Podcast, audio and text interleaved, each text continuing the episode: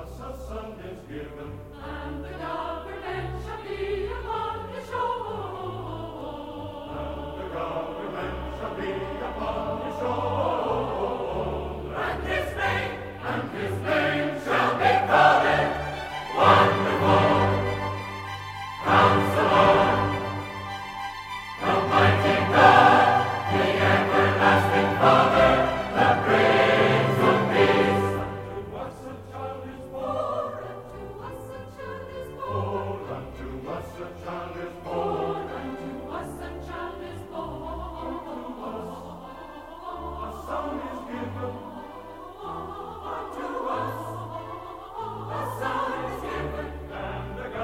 men shall be upon his shoulders.